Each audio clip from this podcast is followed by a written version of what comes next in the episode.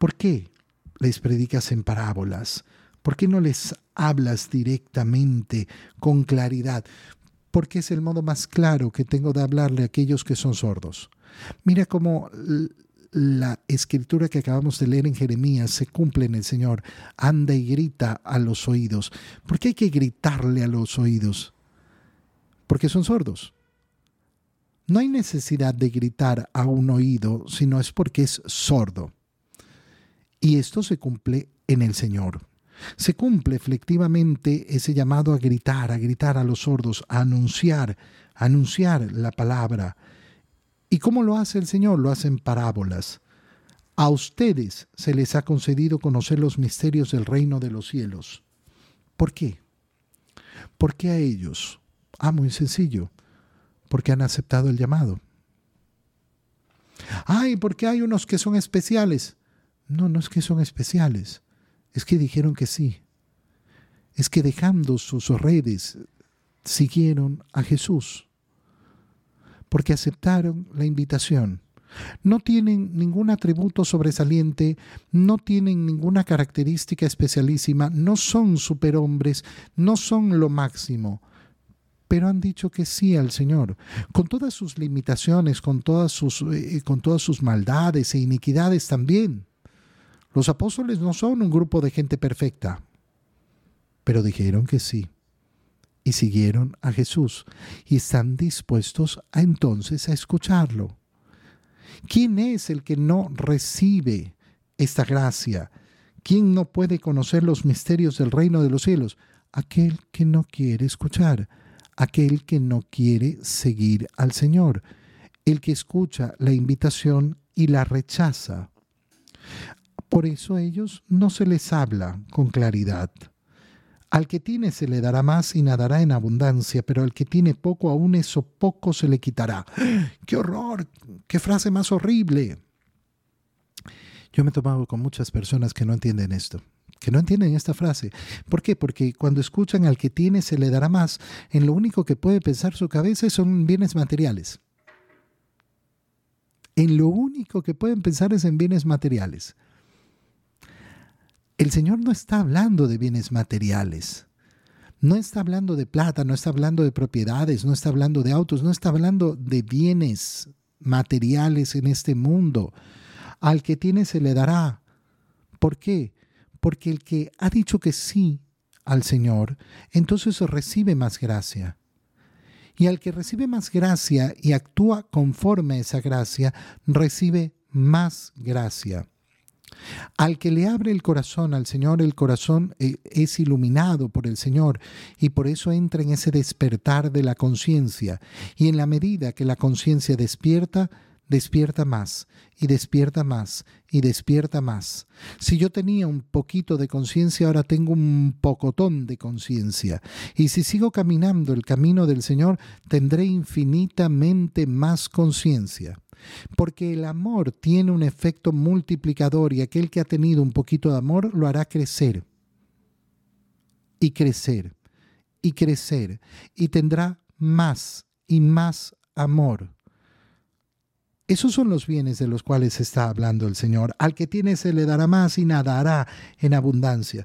Pero aquel que tiene poco, que no lo cuida, lo hemos leído en la primera lectura.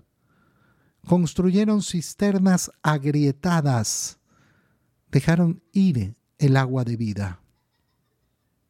La perdieron. A mí el Señor me dio, pero resulta que no quise aprovechar lo que me dio. Lo perdí. Tenía poco, pero en vez de hacerlo crecer en abundancia, lo eché al piso. Lo perdí. Perdí lo que el Señor me estaba viendo. Por eso les hablo en parábolas, porque viendo no ven y oyendo no oyen ni entienden. No es un problema de capacidades es un problema más profundo, es un problema moral. El corazón que está metido en el pecado no quiere escuchar, quiere seguir en la obscuridad. En ellos por eso se cumple la profecía de Isaías. Oirán una y otra vez, pero no entenderán. Y claro, viene eh, esa idea que veíamos en la primera lectura, ¿no? Ese pesimismo, no, es que el mundo no entiende, ¿para qué repetir la misma cosa? La repetiremos una y otra vez. Hoy en día, por ejemplo, parece que eh, es invencible la ideología de género. Invencible, invencible la mentalidad abortista en este mundo. Parece que el mundo estuviera sordo, siempre lo ha estado. Siempre seguirán con su necedad. Y se inventarán nuevas necedades. Pero no vencerán. Pero aquellos que no, ¿y qué se puede hacer? Hay que acoplarse al mundo. No, no. No, no, no, no me voy a acoplar al mundo. Mi corazón se va a acoplar al Señor. Va a abrirse para poder escuchar mejor la palabra del Señor. Pero no me voy a acoplar al mundo. No me voy a hacer a la imagen del mundo. Yo me voy a hacer a la imagen de Cristo. Han cerrado sus ojos y tapado sus oídos con el fin de no ver con los ojos, ni oír con los oídos, ni comprender con el corazón. Cuando tú te enfrentas a tantos pensamientos ideológicos en este mundo, se ve esto, la sin razón. Tienes que tener mucho cuidado. Yo veo muchas personas frustradas porque, ay, pero yo, yo he explicado, he explicado, y yo he visto videos y yo he estudiado y no sé qué. ¿Tú crees que con una persona ideologizada vas a razonar? Yo de hecho la mejor estrategia que he visto contra las ideologías es la burla. Porque al final es eso. Oye, es que tu pensamiento es para reírse. No, es que uno tiene que decidir si es hombre o mujer. Para reírse. Para reírse de, tu delirio. Porque es una locura lo que estás diciendo. Ay, yo tengo que eh, construirme. ¿Construirte en qué? Tú eres. Tienes que crecer en las virtudes, en los bienes que te ha dado el Señor. No tienes que construirte qué, cuidado hay que tener para verdaderamente abrir el corazón. Mira cuánta gente está dispuesta a creer tanta pavada. El otro día eh, estaba con una persona que me decía, yo, yo quiero confiar en el Señor, yo amo mucho al Señor. Y digo, disculpa, pero en, en tu muñeca tienes un amuleto. Tienes uno de esos collarines o rojos con, con el ojo para que te cuide. ¿Dónde está tu confianza en el Señor? No, pero esto es para protegerme. Ok, pero entonces decídete. O confías en el Señor o confías en el amuletito. Yo he decidido confiar en el Señor y me va bastante bien. De eso te puedo dar testimonio. Pero tienen ojos y no ven, no quieren comprender.